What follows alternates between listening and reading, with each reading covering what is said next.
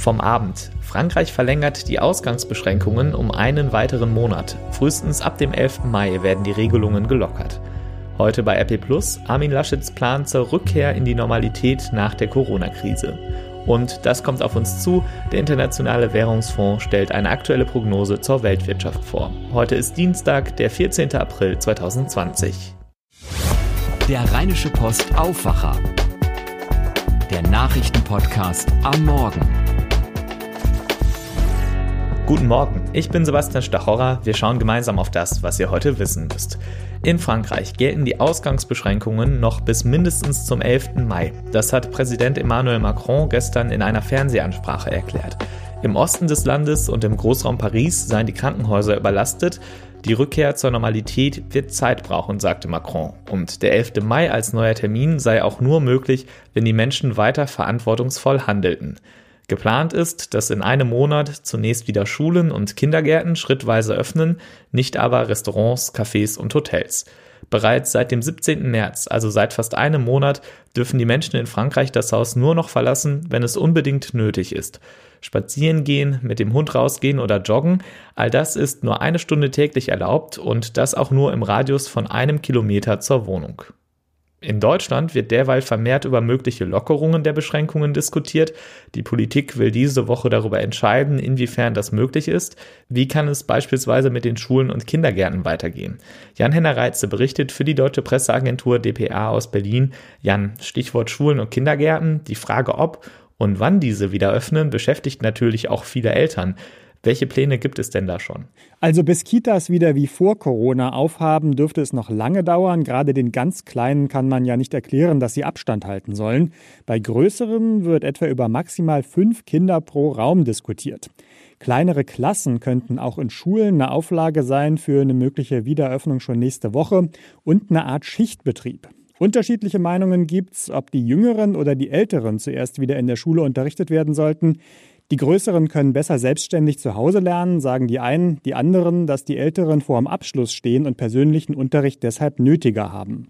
Klar scheint, die Regeln werden nach und nach gelockert.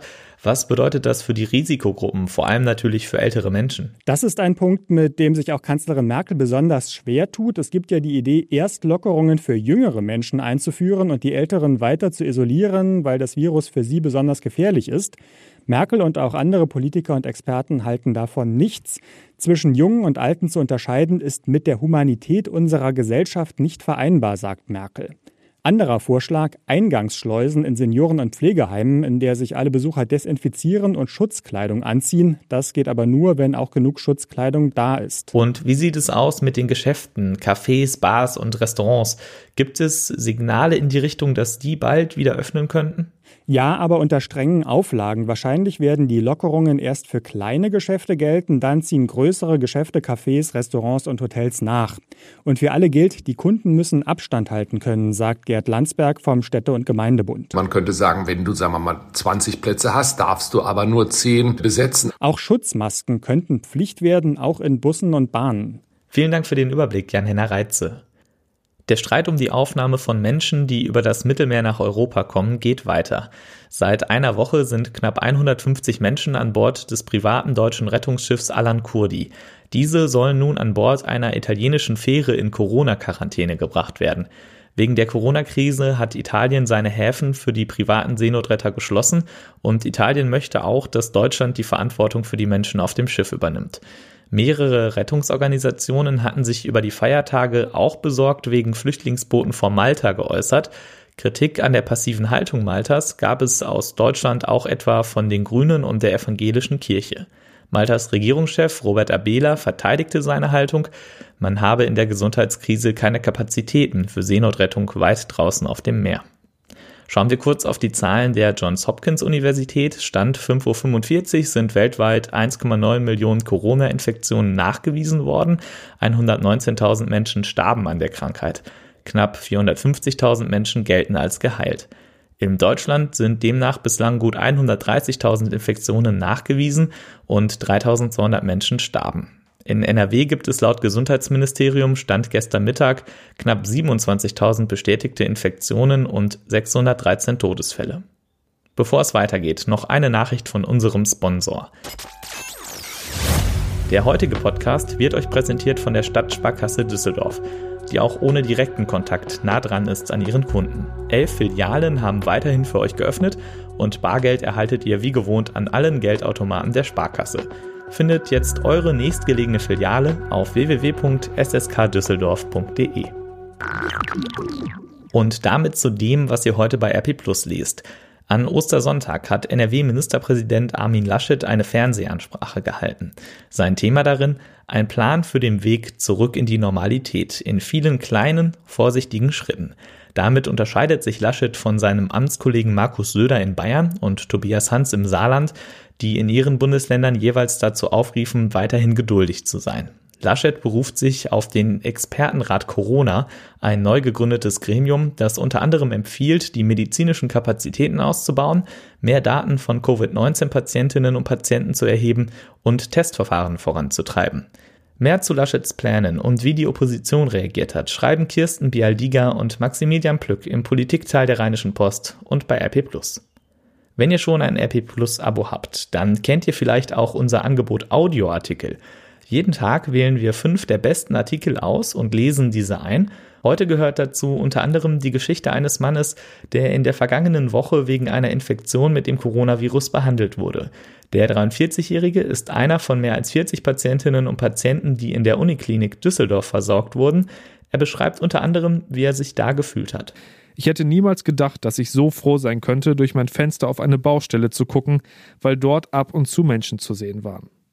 Diese Situation hat mich unheimlich schwermütig gemacht. Ich erinnere mich daran, wie ich in diesem Zimmer saß, Musik hörte und in Tränen ausbrach. Wie konnte ich nur hier hinkommen? Ich bin 43. Ich gehöre nicht in die Risikogruppe. Echte Vorerkrankungen habe ich auch nicht. Und da saß ich plötzlich vollkommen allein. In dem Wissen, dass meine Frau jetzt auch alleine zu Hause sitzt, krank ist und ich mich nicht um sie kümmern kann. Wir konnten nur über unsere Handys Videotelefonieren. Das war unheimlich schwer auszuhalten. Die Ärzte und Pfleger haben sich wirklich unheimlich bemüht, auch Gespräche mit mir zu führen. Ich fühlte mich auch sehr gut aufgehoben. Aber es ist etwas ganz anderes, wenn man mit der Ehefrau, Freunden oder der Familie redet. Zum Glück hat mir ein Freund meine Gitarre und ein paar persönliche Dinge vorbeigebracht.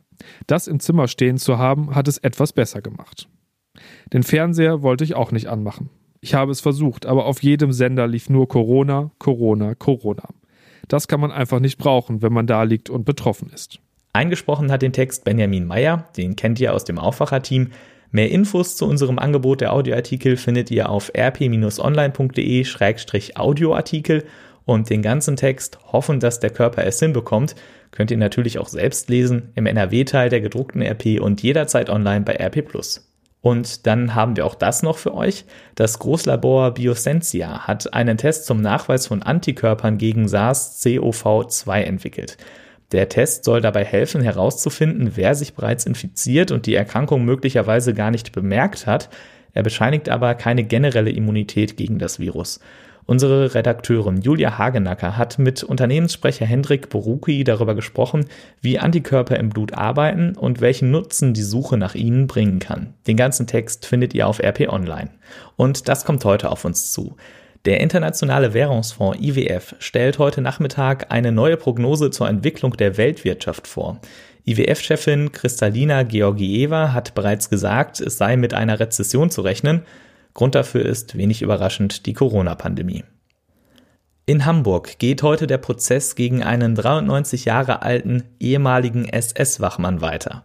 Nach Angaben der Staatsanwaltschaft war der Mann von August 1944 bis April 1945 im Konzentrationslager Stutthof bei Danzig im Einsatz. Er wird wegen Beihilfe zum Mord in 5230 Fällen angeklagt. Blicken wir einmal zurück. Heute vor zehn Jahren gab es ein ziemliches Durcheinander im Flugverkehr in Europa. Schuld daran war ein Vulkan in Island. Genau, der mit dem unaussprechlichen Namen.